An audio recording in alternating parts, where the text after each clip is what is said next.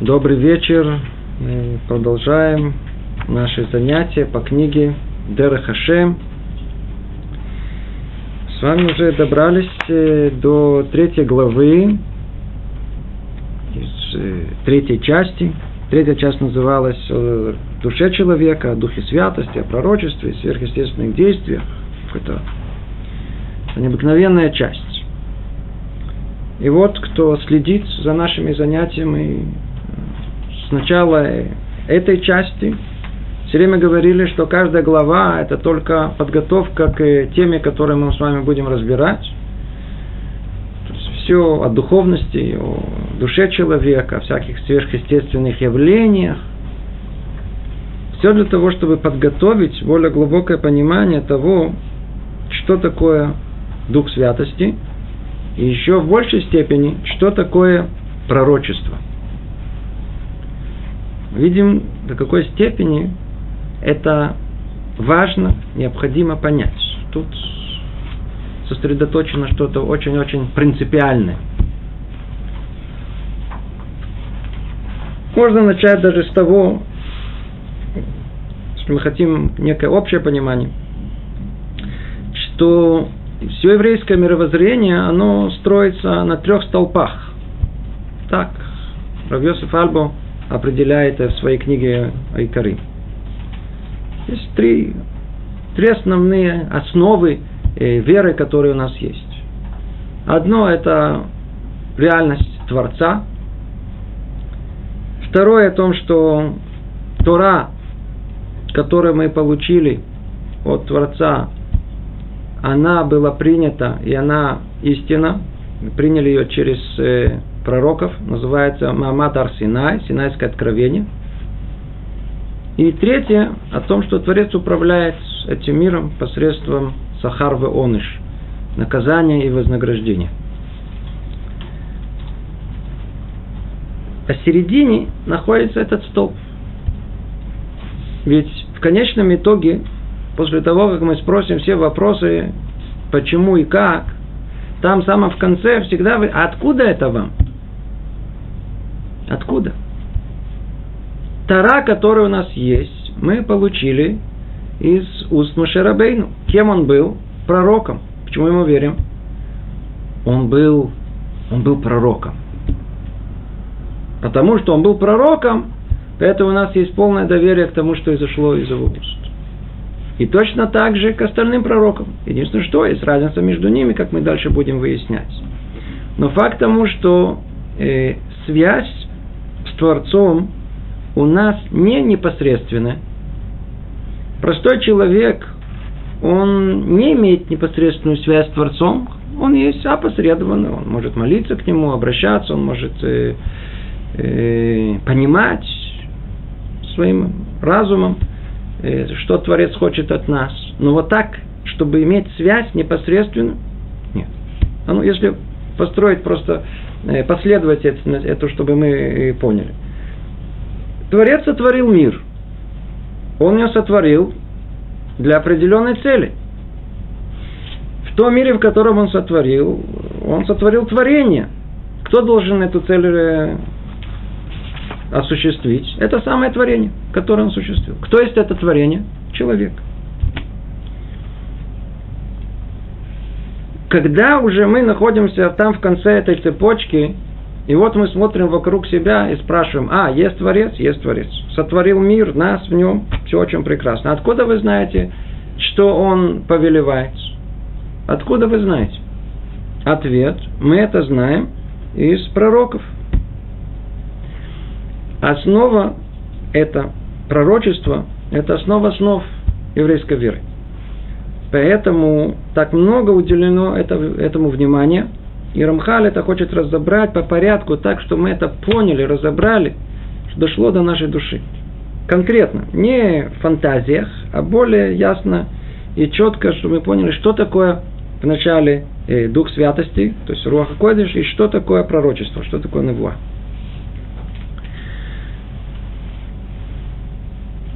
Есть еще одна сторона общая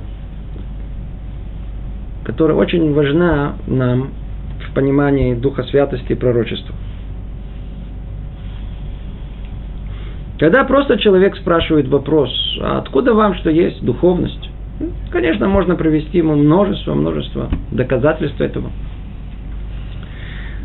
Но на самом деле, как уже неоднократно мы об этом говорили, э, когда мы хотим ответить на вопрос, где Бог, то, по-видимому, вопрос этот, он связан с чем? С, вначале с фантазиями человека, когда вы спрашиваете, где Бог, а какого Бога вы хотели видеть?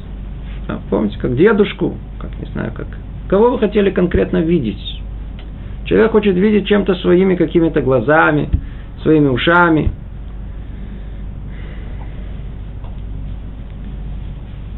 Ответ, который у нас есть, дают наши мудрецы о том, что он находится где? В том месте, где дают ему войти. Он находится в нашей душе. Единственное, что надо ее как-то почистить для того, чтобы ее обнаружить. Наши пять органов, органов чувств способны обнаружить э, то, что мы видим, слышим, то, что на поверхности, мир материальный. Творец. Мы говорим о реальности нематериальной, по определению. Значит, наши пять органов чувств принципиально не способны его обнаружить. Что же да способно? Ответ. Тот орган, который на самом деле да есть, но он тоже духовный. Какой? Душа человека. Вся проблема, что она не настроена, она не чувствительна, не воспринимает реальность Творца. Но что это подобно? Подобно, как э, пример да, в образной форме. Э, у нас есть телефон, наш неразлучный телефончик переносной.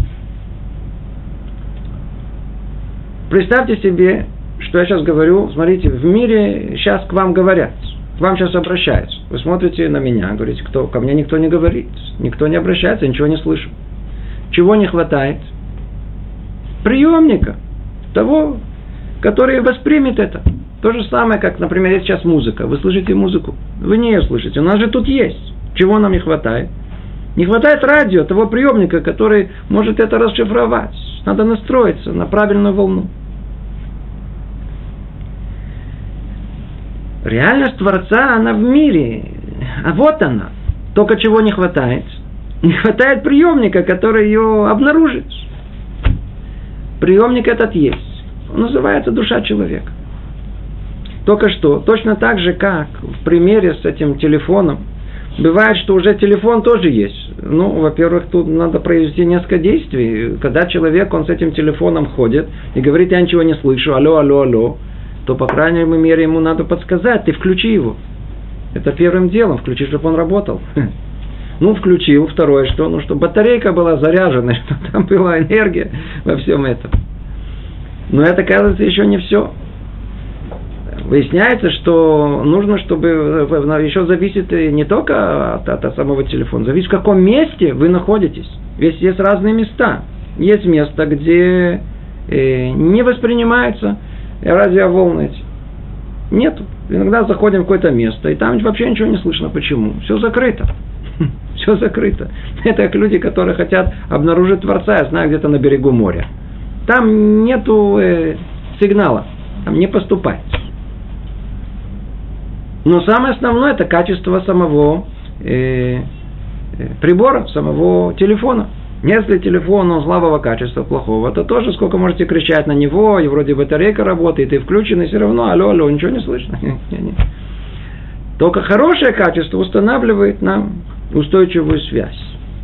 На что это в нашем случае подобно? Ну, ту самую душу, которая уже очистила себя. Как только человек очищает себя, у нас там впоследствии будет идти речь об этом, то он и настраивается на ту волну, где реальность Творца, она э, обнаруживается, она становится реальной. И в ней не сомневается, как в этой материальности этого мира. Нужно только подготовиться. Кто те люди, которые очистили свою душу? Кто те, которые сделали все шаги, чтобы удостоиться узреть реальный мир, не глазами, а непосредственно этот мир? Это наши пророки. На более низком уровне мудрецы, которые достигли уровня Духа Святости. И давайте теперь перейдем к этой третьей главе, где Рамхаль постепенно, методично, как он, вся и книга, и все его, все его книги, он нам раскроет шаг за шагом вначале Дух и Святости, что это такое, а затем перейдем и э, к пониманию того, что есть пророчество. Давайте прочтем первый абзац. Творец установил в природе человека способность учиться, понимать и познавать в процессе наблюдения им объектов и их свойств. И на основе того, что раскрыто перед ним, он будет обдумывать и искать то, что не раскрыто, пока не постигнет его и не овладеет им. Таков естественный процесс познания. Еще постановил Творец, чтобы существовало еще одно познание, намного превосходящее предыдущее, и это познание воздействием извне, а именно – что человек примет воздействие Всевышнего с помощью определенных средств, приготовленных для этого. И когда это воздействие достигнет разума, в нем возникнет знание некоторого явления ясно, несомненно, безошибочно, и он познает это явление в совершенстве, его причины и следствия, э, всякое явление на своем уровне. Это воздействие называется духом святости. Роха Койдыш. Давайте теперь разберем. Тут каждое слово на вес золота. Все точно на своем месте. Начинает Рамхаль разбор, как всегда, снизу вверх. С естественного и переходит к сверхъестественному. Вначале, что мы наблюдаем? Каждый из нас прекрасно с этим знаком. Говорит так, Рамхаль, Творец установил в природе человека. Установил в природе человека. Хакака борет парашмутус. Вложил в него. Это часть нас. Так мы сотворены изначально. Способность учиться. Понимать и познавать. Мы привыкли читать тексты, верно? Мы, точнее, книги, книги. Мы привыкли читать билетристику. И, в принципе, тут то, что я прочел, мы бы прочли бы все. Поехали дальше. Вроде бы поняли русский язык. Стоп. У нас не так. Это все учится. Снова. Творец установил в природе человека способность, первое, учиться, второе, понимать, третье, познавать, три этапа. Первое сказано митламец, действительно учиться. Удивительная вещь. Ребенок способен постепенно воспринимать то, что в реальности нету. Нету. Арифметика есть в реальности. Хотя ребенка вначале обучают это наглядно. Но интересная вещь, он очень быстро из этой наглядности переходит совершенно в абстрактный мир математики. И начинает его понимать начинает ему объяснять всякие формулы. Да и просто о том, что было там, было тут, и самых разных областей э, естествознания. Или даже простые более вещи, связанные с обыденной жизнью. И вот удивление, ребенок все это э, воспринимает. Точно так же и взрослый человек способен учиться. Это чудо само по себе. Каждый раз воспринимать э, знания. То есть первый этап учиться – это восприятие информации. Мы способны ее усвоить и как-то себе представить в э, нашей душе. Это первый этап. Втором этапе называется понимать. На иврите это мивин. Слово мивин от слова бейн. Кто, кто-то уже между. От слова бина. Уже намек на то, что человек оказывается способен не только воспринять э, первую информацию, он способен ее после этого проанализировать. Анализ, о котором мы говорим, вещи известные. Это способность человека разложить исследуемую тему на свои противоположности. На тезу, антитезу, а потом собрать их вместе в то, что называется синтеза. Это то, что мозг проделывает постоянно. Мы делаем это интуитивно на бытовом уровне. А есть кто способен это делать как э, э, на уровне более высоком, э, как средство исследования этого мира. Другими словами, словом и вин, то, что называется понимать, это умение понять одно из другого. Меня обучили о том, что А равняется Б, а Б равняется С. Сам понимаю о том, что А равняется С. Мне это никто, мне никто не сказал это, но я это сам понял. Из этого, из этого я понял, что есть э, возможность вывести это. То есть поднять одно из другого. Поднять одно из другого. Проанализировать. Называется мавин. Теперь. Третий уровень называется маскиль. Называется познавать. Тут перевели это познавать. Это не так просто перевести это слово. Слово маскиль это на самом низком уровне это практический вывод – После того, как я воспринял информацию, потом проанализировал ее, теперь что? Я делаю вывод из этого. То ли практический вывод, то ли умозрительный вывод. И второй, этот вывод, он что-то новое приносит в этот мир. И этот порядок, который существует у нас, восприятие этого мира, это то, что установил Творец природу человека. Как? Дал ему как в качестве подарка. Поэтому мы молимся, Атахонен ладам дат, умалемет ленош бина. Кто понимает эти слова, прекрасно знает, о чем речь идет. Мы просим у Творца о том, что ты же дал нам хонен от слова хинам, дал нам бесплатно вот это дат, вот это первое умение воспринять эту информацию. Умеламет ленош бина и обучил нас умение анализировать эту информацию. И в конечном итоге мы приходим к тому, что называется эскель. Эскель это э, конкретное э, умение реализовать анализ, который был у нас, э, который мы проделывали. Конкретно, что теперь я должен делать с этим? То ли в форме, снова я говорю, практической, то ли в форме умозрительной. Это процесс познания человека в любой области. Так мы устроены. И в области познания этого мира материального, и в области Тары. Этот человек тогда рассуждает и думает. Это то, что говорит нам и, и Рамха. Творец установил в природе человека способность учиться, понимать и познавать в процессе наблюдения им объектов и их свойств.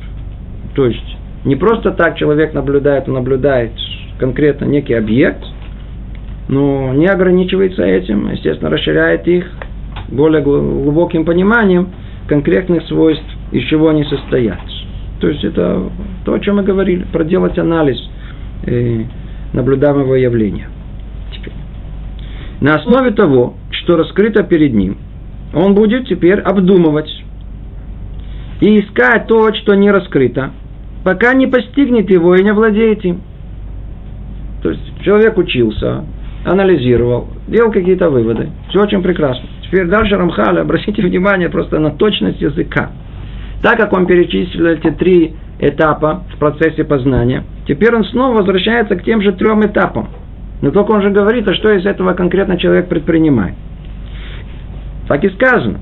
После того, как он учился, понимал, познавал, на основе и на основе этого, и на, и на основе того, что раскрыто перед ним, это тому, что он учился. Раскрыто соотносится с тем, что он учился. Он будет обдумывать, это относится к чему? К пониманию, как мы сказали, к анализу. И искать то, что не раскрыто.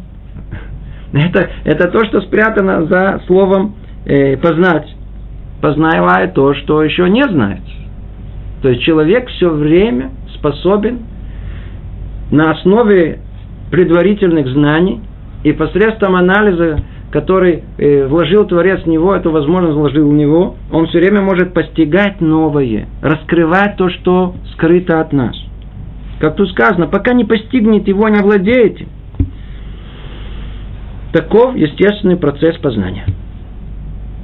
Таков естественный процесс познания. В науке, в философии, и учеба Тора наша на первом этапе, она именно по этим этапам и проходит.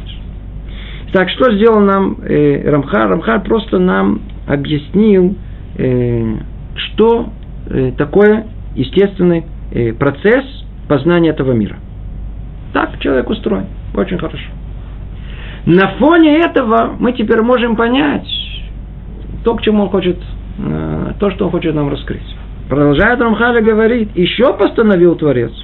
Кроме того, что есть естественное познание, еще постановил Творец, чтобы существовало еще одно познание, намного превосходящее предыдущее. И это познание воздействием извне. Извне. В отличие от познания внутри. Естественно, познание это какое? Внутри человека. Все крутится внутри. То есть он только получает первичное, э, он, он только учится, эти информацию первично получает, но то, что он раскрывает, это все, что прокрутилось у него внутри. И он приходит к какому-то выводу. Все изнутри раскрылось. В отличие этого существуют знания, которые приходят извне. И они намного-много превосходят э, предыдущие, которые мы с вами э, уже перечисляли. Итак, это познание извне. А именно, что человек примет воздействие Всевышнего с помощью определенных средств, приготовленных для этого. О, хм, тут уже речь идет о... В одном слове он намекает нам, что есть определенные средства. Не каждый человек способен достичь вот этого дополнительного э, источника э, знаний извне. Чтобы получить это извне, это не для всех. Для этого нужно присоединиться с тем, что извне. Но для этого что нужно? Так как там реальность э, э, э, определенная, это реальность духовная, то надо себя тут, в этом мире, в соответствии с этими подготовить, чтобы можно было подсоединиться. Да? То, что нельзя дерево подсоединить э, к э, железу, и чтобы провести электричество через них. Не проходит. Видите, это не, не, нет проходимости в дереве дуб не проводит электричество. Поэтому э, так и тут. Для того, чтобы присоединиться к тому, что извне, э, необходимо подготовить себя. Как? Он только намекает о том, что то, что мы уже перечисляли, то, что дальше будет перечислено. Речь идет о тех шагах, помните, в Мсилат и Шарим, которые мы учили. Там была ступень за ступенью. И там, где на самом верху что было – Руаха Койдыш, кто помнит, как раз там и было дух святости. После того, как человек пройдет все ступени осторожности, э, расторопности, чистоты, то есть это первые триаду, это ступени были, если кто помнит, э, праведности человека, после этого э, хасид, после этого кадош, и там самом наверху только роха койдыш, самом наверху, после всех этих э, э, уровней, которые есть. И вот достигнув этого, можно получить, что знание совершенно другого рода. Оно приходит извне. И когда это воздействие достигнет разума, в нем возникнет знание некоторого явления ясно, несомненно и безошибочно. Обратите э, снова внимание на точнейший язык Рамхаля. Он говорит, когда это знание приходит извне, оно принципиальным образом отличается от того знания, которое человек получает изнутри. Когда оно приходит и достигает разума, то в нем возникает знание некоторого явления, обратите внимание, некоторого явления, то есть не то, что он вдруг все у него становится ясно и понятно, что ли он видит как Бог всю картину мира, вовсе нет. Ограничено, только то, что непосредственно ему необходимо. Да. И по времени, и по, по, по, по, по сути – но то, что он постигает, как он это видит, как он воспринимает, первое ясно, второе несомненно, третье безошибочно. Обратите внимание, снова согласно тем трем этапам познания естественного, которые мы уже перечислили раньше. Мы перечислили раньше о том, что вначале человек должен учиться а воспринимать какую-то информацию. Ну, что вам сказать? Она по-разному доходит – до каждого из нас. И кто учится, учится. Учился, учился, учился. Два часа, четыре часа проучился. Вышел, еще больше запутанный, чем был до того. Или человек э, учился. Ну как, смотрите, не, не тяжело. не, не, не просто так учиться. Чуть-чуть учил, чуть-чуть мечтал, чуть-чуть э, витал, и снова учил, снова. Это что называется местами.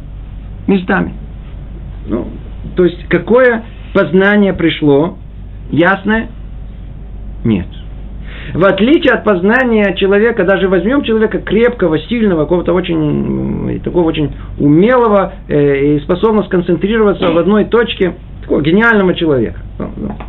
Даже у него познание того, что он слышит, оно может быть не совсем ясно. То есть вроде, вроде это так, но точно до конца это не вроде, вроде, вроде это так.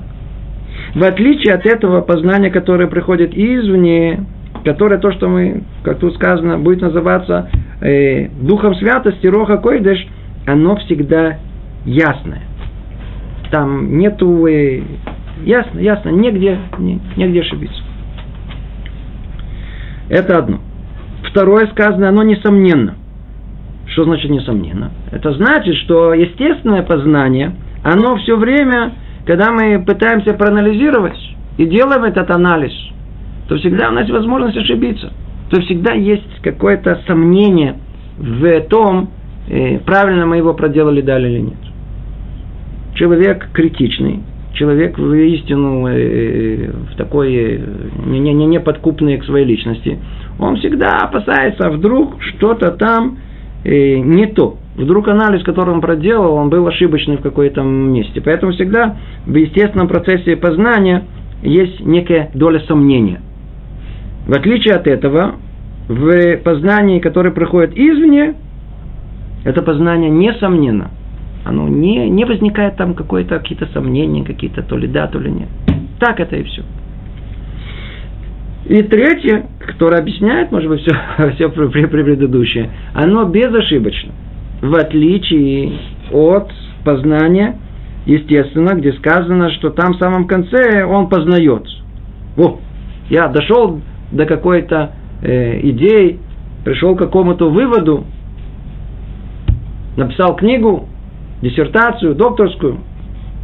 А ну скажите, человек всегда он уверен, что его умозаключения, которые сделаны работу, которую он проделал, она безошибочна, безошибочна. Мы же видим, надо всего лишь пожить, о том, что то, что считалось истинным сегодня, проходит некоторое время, приходят новые мудрецы и выявляют о том, что это не совсем так. В прошлом были э, величайшие, гениальнейшие люди э, которые выдвигали свои теории, которые объясняли нам, как этот мир существует. И все шли за ними. Казалось, все это совершенно бесспорным. Как-то взгляд Аристотеля на этот мир, взгляд Платона, древних философов, они давали очень такую ясную картину. Эти были величайшие мудрецы, мыслители. И мы видим, что прошло время, и что все, чем больше время проходит, что мир не совсем устроен так, как Аристотель видел его. Несмотря на то, что даже у нас его считают мудрейшим человеком э, на земле. Ну, мы видим, что это все было построено на естественном э, процессе э, познания, на процессе наблюдения за этим миром, анализом и выводом. Поэтому мы говорим, что они, как правило, они могут быть ошибочны в конечном итоге. Конечно, мне тоже выясняется, что это была концепция ошибочная. В отличие от этого, те знания, которые приходят от Духа Святости, они безошибочны. И это еще не все. Есть дополнительные критерии того, что называется э, э, Руаха Койдыш. И он познает это явление в совершенстве – то есть не частично. Как правило, познания, которые есть у нас в естественном процессе, они всегда, они всегда частично, они где-то в одной области. Так там где-то человек сделал какой-то вывод в какой-то области науки. Как это связано со всем миром в целом? Ну, не обязательно это является темой его рассмотрения. Главное, чтобы тезу доказать. В отличие от этого, знание, которое приходит извне, посредством Роха Койдыш, оно совершенно, оно не частично, оно охватывает все. То есть, если у нас есть нечто, что нужно прояснить, оно проясняется во всей связи, которая необходима для его полного прояснения. Как? Тут, видите, дополнительно сказано, его причины и следствия. И всякое явление на его уровне. О. Его причины и следствия. Тут находится принципиальная разница познания естественного процесса и познания посредством Роха Койдыш. Естественный процесс познания, он от э, следствия к причине. Понимаете, понятны эти слова? То есть, исследователь, он наблюдает этот мир, этот мир всегда следствие того, что уже произошло. И тогда мы спрашиваем, а почему это произошло? Какая причина? То есть, когда мы хотим исследовать этот мир, то мы что пытаемся выяснить? Причину. Следствие вот оно, перед нашим носом. Мы его исследуем. Что мы ищем? Мы ищем причину. То есть, естественный процесс познания идет от следствия к причине. В отличие от этого познания, извне познания посредством духом святости идет от причины к следствию. То есть вначале раскрывается корень духовный, а от него причину, а от него, извиняюсь, следствие, которое исходит из этого, а из него следующее следствие, и от него следующее. И так вся цепочка, пока не видно явление, то, которое он исследует тут в этом мире. То есть процесс, он обратный. То, что хочет сказать, это причины и следствия. Плюс всякие явления на своем уровне. То есть все находится в своем уровне, на том уровне, где мы хотим это исследовать, то ли в духовности, то ли в материальности, все познается точно на том уровне, где э, э есть э, раскрытие извне этих познаний. И заканчивает этот абзац Рамхаль говорит, это воздействие называется духом святости. Духом святости. Роха койдыш. Роха койдыш это что-то другое.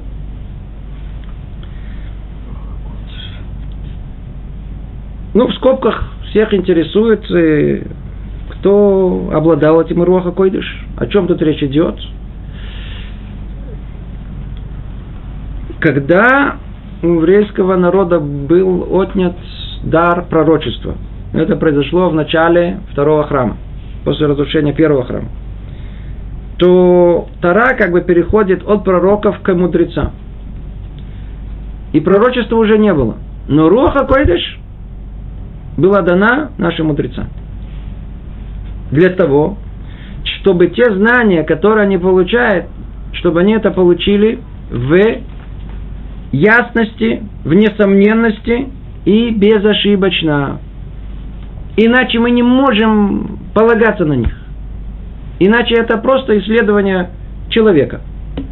А как любой человек, как мы с вами перечислили все этапы естественного познания, он может понять неясно, может сомневаться и может прийти к ошибке. И это не те знания, на которые мы можем полагаться. Поэтому и знания мудрецов, которые записаны у нас, и мы все время слышим эти слова, что э, Равьюда Наси записал все Мишнайот, всю устную Тору, Баруха Койдыш, в духе святости. Комментарий Раши в духе святости, Баруха Койдыш написано. Что это значит? Это значит, теперь мы понимаем, что эти слова означают. Ясно, несомненно, безошибочно, от причины к следствию в своем совершенстве. Понимаете, что такое комментарий Раши на, на Тору? Сколько замечу, э, После Раши жил один из э, великих мудрецов, который решил написать комментарий на Тору с точки зрения внутренней части Торы.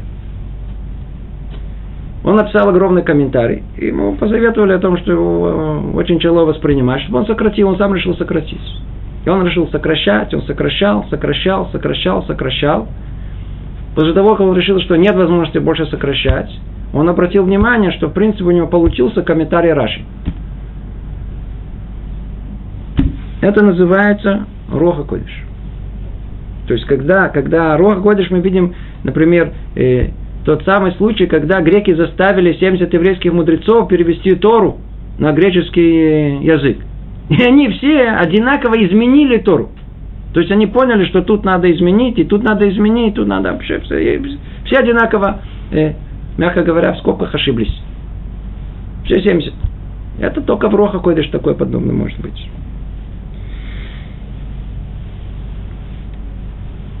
Давайте перейдем к следующему параграфу. Говорит э, Рамхаль так тут. Таким путем могут быть постигнуты вещи, находящиеся в рамках естественного познания, но с большей ясностью, как мы упоминали. А также могут быть постигнуты вещи, которые не могут быть постигнуты естественным познанием, в частности, знание э, будущего и скрытых э, тайн. О, теперь а что познается посредством Роха Койдыш? Конкретно. Мы объяснили, э, Рамхаль нам разъяснил о том, что Роха Койдыш – это познание ясно, несомненно, безошибочное, в совершенстве, от причины к следствию. Прекрасно. Теперь, а что мы посредством этого можем познать? Ну, объясняет Рамхаль. И таким путем могут быть постигнуты вещи, находящиеся в рамках естественного познания. То есть исследование этого мира, тот, кто постигнет это посредством роха койдыш, что-то спустится э, в него сверху вниз, он познает то же самое, но гораздо яснее, бессомненно, безошибочно, как тут сказали, как упомянули. Но это еще не все.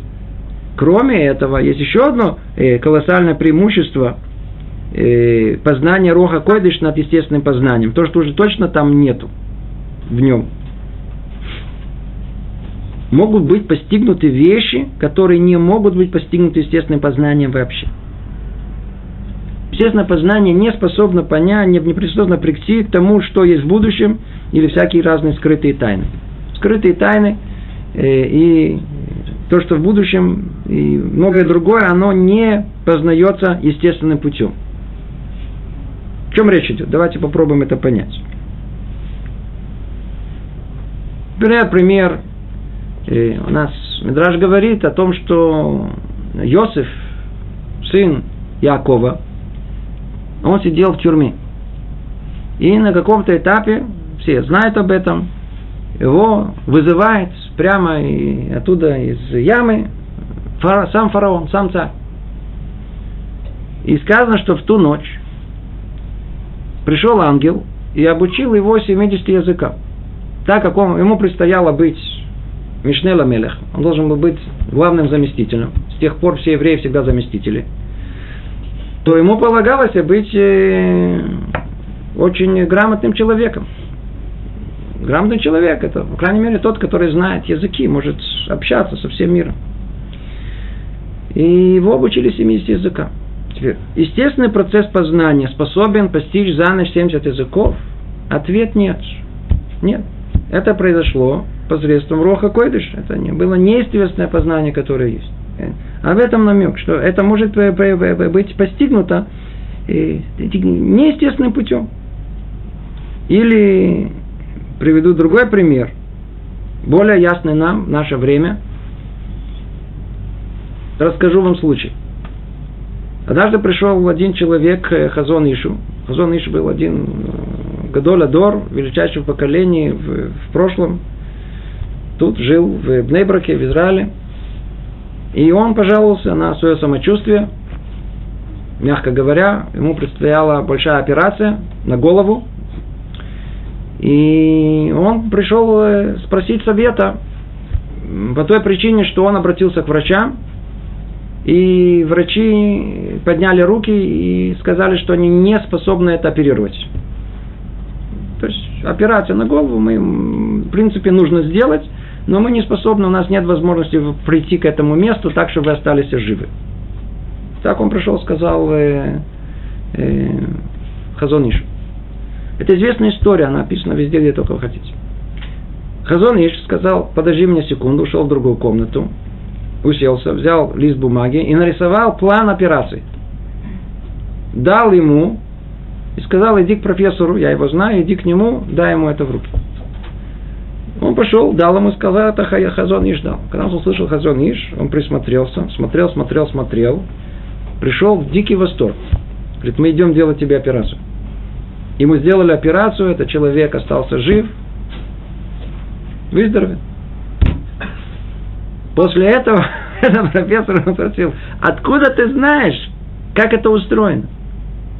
Хазон Иш никогда не учил медицину. Он не учился в медицинском институте, мягко говоря. Он никогда не выходил за свои э, арбамот, за два метра вокруг э, Аллахи, в которой он занимался. Откуда все это он знал? Вот этом познании идет речь. Когда человек отдается полностью всего себя миру духовному, к нему снизосходит, это, это то, что говорят, снизос, сни, снисходит. снисходит сверху познание. Приходит что-то, нечто неестественным образом.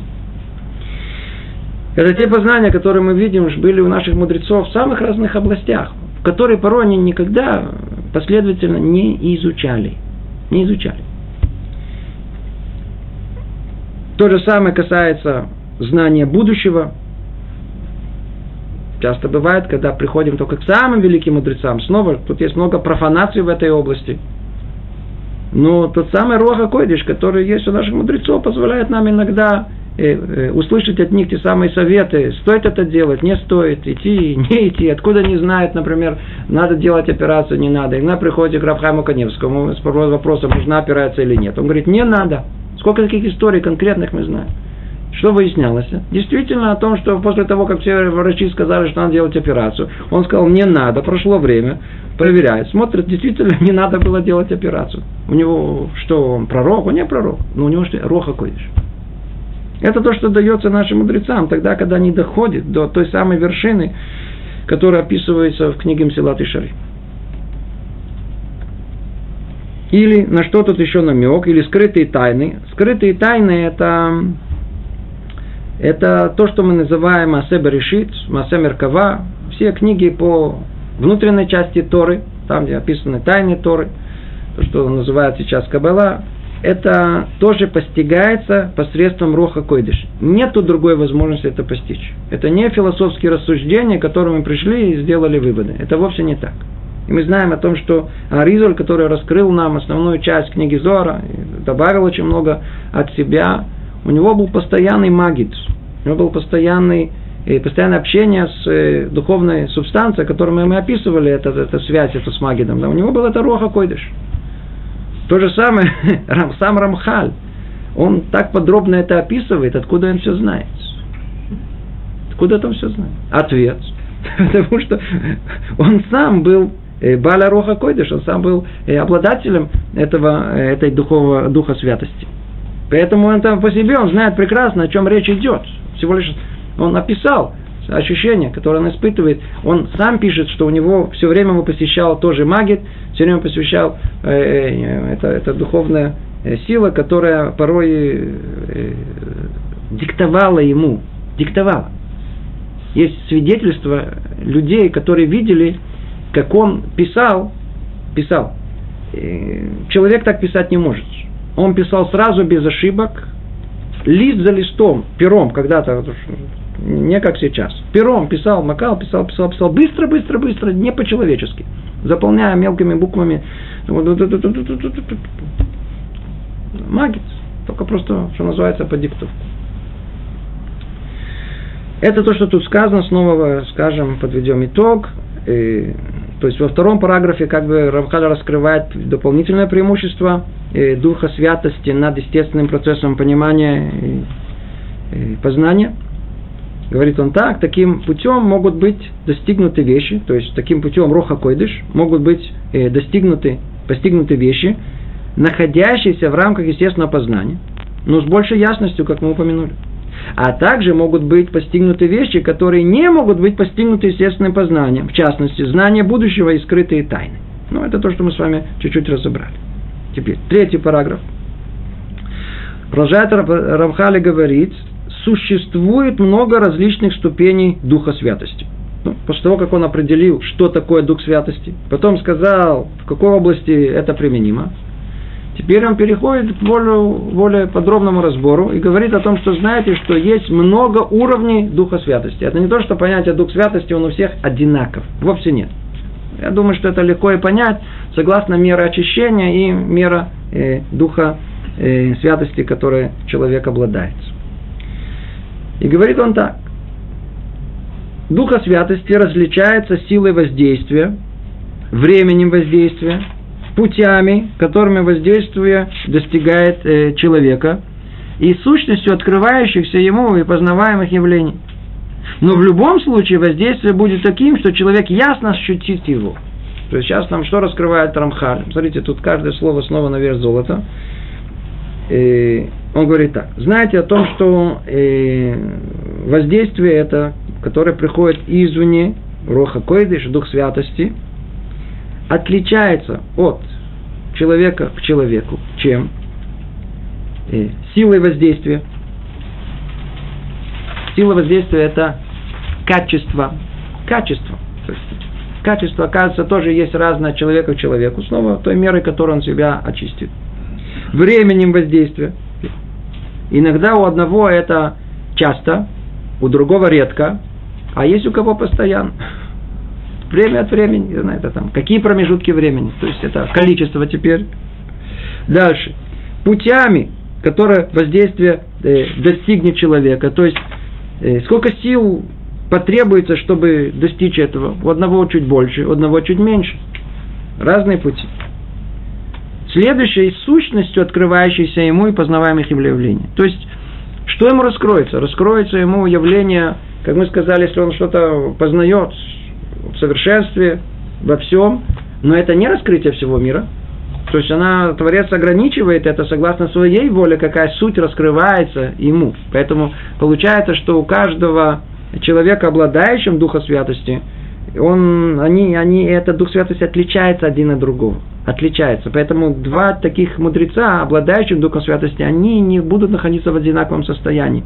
Как мы тут сказали. Почему? Потому что это будет отличаться силой воздействия, временем воздействия, путем, э, которым воздействие достигнет человека. И в конечном итоге и сутью, сущностью, открывающимся ему и познаваемых явлений.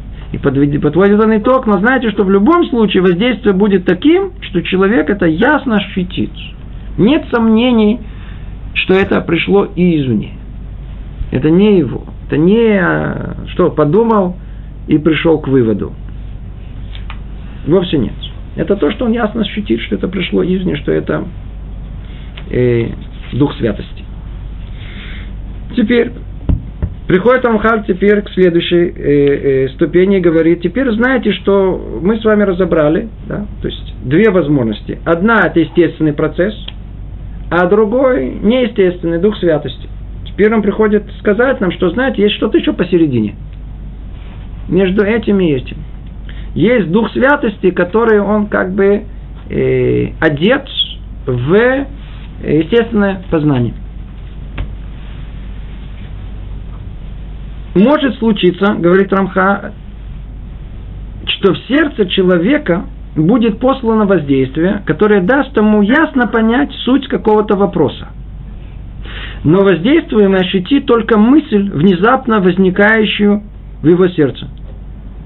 И это иногда называем, и, и это иногда называется нашими мудрецами в расширенном смысле дух святости или скрытым воздействием.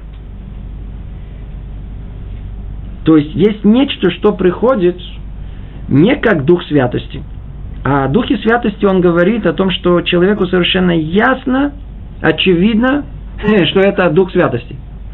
А есть нечто, что оно является вроде как по той э, э, системе э, Духа Святости.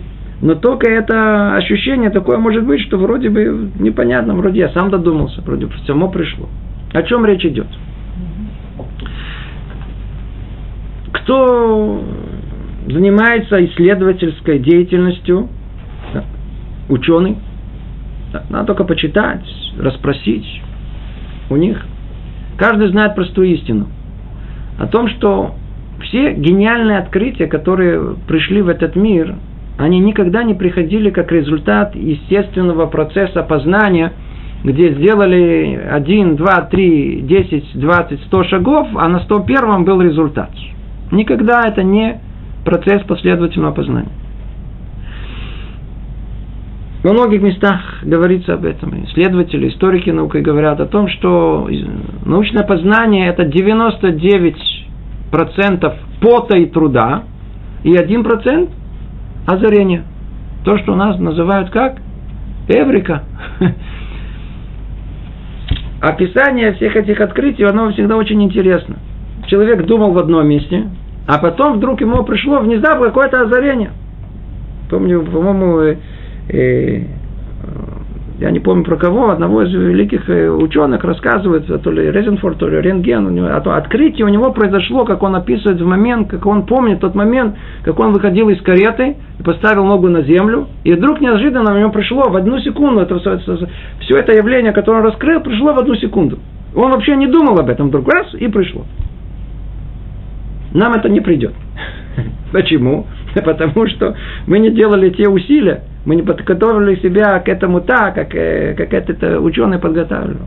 Пример с Менделеевым очень характерен. О. Таблица Менделеева. О, то же самое. Он трудился много-много времени. Не мог, не мог и систематизировать. И вдруг его в один момент увидел таблицу. И много таких э, явлений у нас везде. Мы знаем о том, что человек э, делает усилия, а в конечном итоге результат он получает как подарок. В этом сказано «Ягата умацата тами». Если человек только сделал усилия, тогда он идет находку. Странное дело, находку мы что? что почему сказано слово находка? Находку мы не, не, ну, никак не связано с усилиями. Находка это то, что мы как находим, без усилий, случайным образом. Смысл этого слова, этого выражения в каком? Ягата умацата таамин. Если только человек делает усилия, то он получает этот результат как находку, как подарок, как что-то, что он как бы нашел, не связано, на первый взгляд, с его усилиями. Хотя эти усилия в конечном итоге являются причиной того, что ему это подарили. Ему дали это как божественный дар. Это одно понимание этого, то есть это некий промежуточный этап между Роха Койдыш, между Духом Святости и естественным э, процессом познания. И, а другое понимание этого о том, что после разрушения первого храма, когда пророчество у нас было отнято, это знаете, что сказано? Что нет у нас больше пророков, но пророчество осталось. И оно дано маленьким детям и полоумным. Интересная связь между маленькими детьми и полоумными. Да, то есть, опять же таки, чтобы никому в обиду не было. И у тех и у других отсутствует контроль сознания. Взрослый человек не способен, не способен что-то получить сверху, чтобы у него вдруг ни с того ни с сего, вот такое, какое он есть, пришло какое-то озарение. А у нас записано в Талмуде, в некоторых местах, о том, что когда нужно было какой-то, были времена, найти какой-то выход, не знали, что делать, то спрашивали у ребенка, а ну скажи, что ты сейчас учил. Скажи, прям скажи, что ты сейчас учил. И он говорил какой-то посук.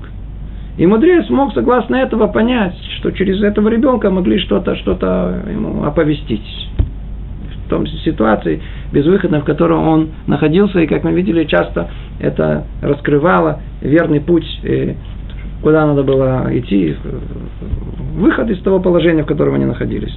То есть есть нечто, что приходит, как тут написано, э, как, э, смотрите, как написано, нофелет махшава болеву. Нофелет. Как будто э, по-русски так не переводят, по-русски перевели внезапно, там внезапно, да, это как будто ни с того ни с сего, раз, и упала эта мысль ему в душу.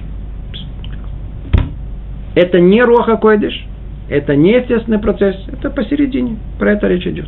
Это то, что хотят, э, Рабхальку хочет нам тут э, э, э, разъяснить. И продолжает он и говорит, но настоящий дух святости ясно заметен и ощутим тем, кто им обладает, как мы упомянули. То есть вот это промежуточный этап, он может быть не, не, не очень ясен, что это роха койдыш, он просто получает вдруг ни с того ни с сего, у него как какое-то озарение приходит. Он может это посчитать, что это он к этому сам пришел. Это не он сам пришел, на это получил, но это одето как бы в некий естественный процесс. Но сам рог святость, дух святости, он ясно заметен, видите, как много раз подчеркивает Рамхаль, он ясно заметен и ощутим тем, кто им обладает, как мы упомянули. Что значит заметен? Разумом.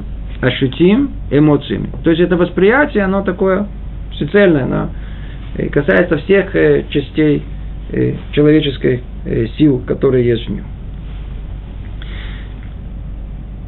Это два слова о том, что есть Роха Койдыш. Кто хочет э, углубиться в это, может найти в книге «Шарейк душа» Рабихаем Биталя, ученика Аризаля, в третьей части, есть там шар седьмой, там описано пять уровней Роха Койдыш. И на эту тему много-много что сказано. То есть тот, кто им обладает, им не так э, сложно было описать свои ощущения, чтобы передать это нам на все поколения. Это Роха Койдыш. Теперь переходит Рамхаль к следующей той, той ступени, которая, видите, постепенно-постепенно он идет. Мы начали издалека, из понимания души человека, потом начали говорить всяких разные духовные силы, всякие сверхъестественные силы. Добрались до духа святости, роха койдыш, а теперь доходим до вершины всего. Там на вершине находится пророчество. Пророчество – это основная тема. Будем сидеть на ней не одно занятие, понять, разобраться глубоко, что имеется в виду. Только прочтем, может быть, четвертый э, параграф.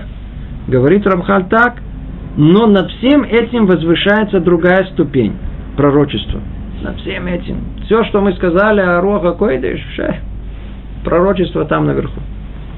Суть его в том, что пророк достигает такого уровня, что связывается с Творцом, благословенное его имя, и буквально приобщается к нему. Это совершенно другой уровень. Совершенно другой уровень. То есть, не посредством каких-либо чувств, а непосредственно э, э, приобщение к самому Творцу. Что это? Ну, с вами разберем более подробно э, в следующий раз. Может быть, только тут очень уместно, очень уместно. Часто спрашивают вопрос, ответить на подобный вопрос. Чем отличаются пророки от Писаний? Есть у нас Танах, Тара, Невиим, Ктувим. По-русски э, Тора, пророки и Писание. Чем отличается Писание от пророков? Ответ. О, вы уже знаете, можете догадаться. Пророки написаны были как? В даре пророческом. А Писания были написаны как? Бероха Койдыш. В духе святости. В духе, как тут сказано? В духе святости. Бероха Койдыш. То есть все, что написано царем Соломоном, Шлей, э, Коэлец, это все в духе святости, это в Руха Койдыш.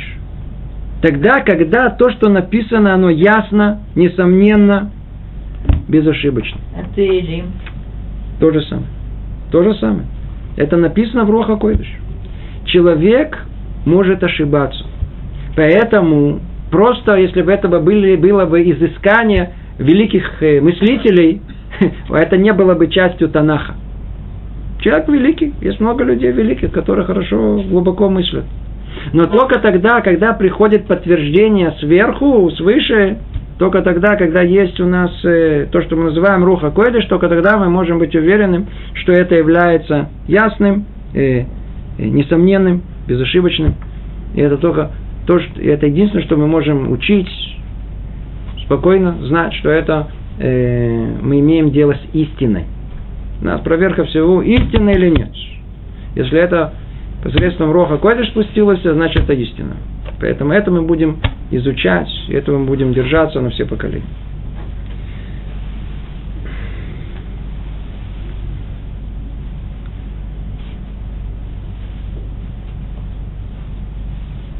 Ну, на этом мы с вами тут остановимся и более подробно эту тему осветим в следующий раз. Всего доброго. Привет из Иерусалима. Шаклах.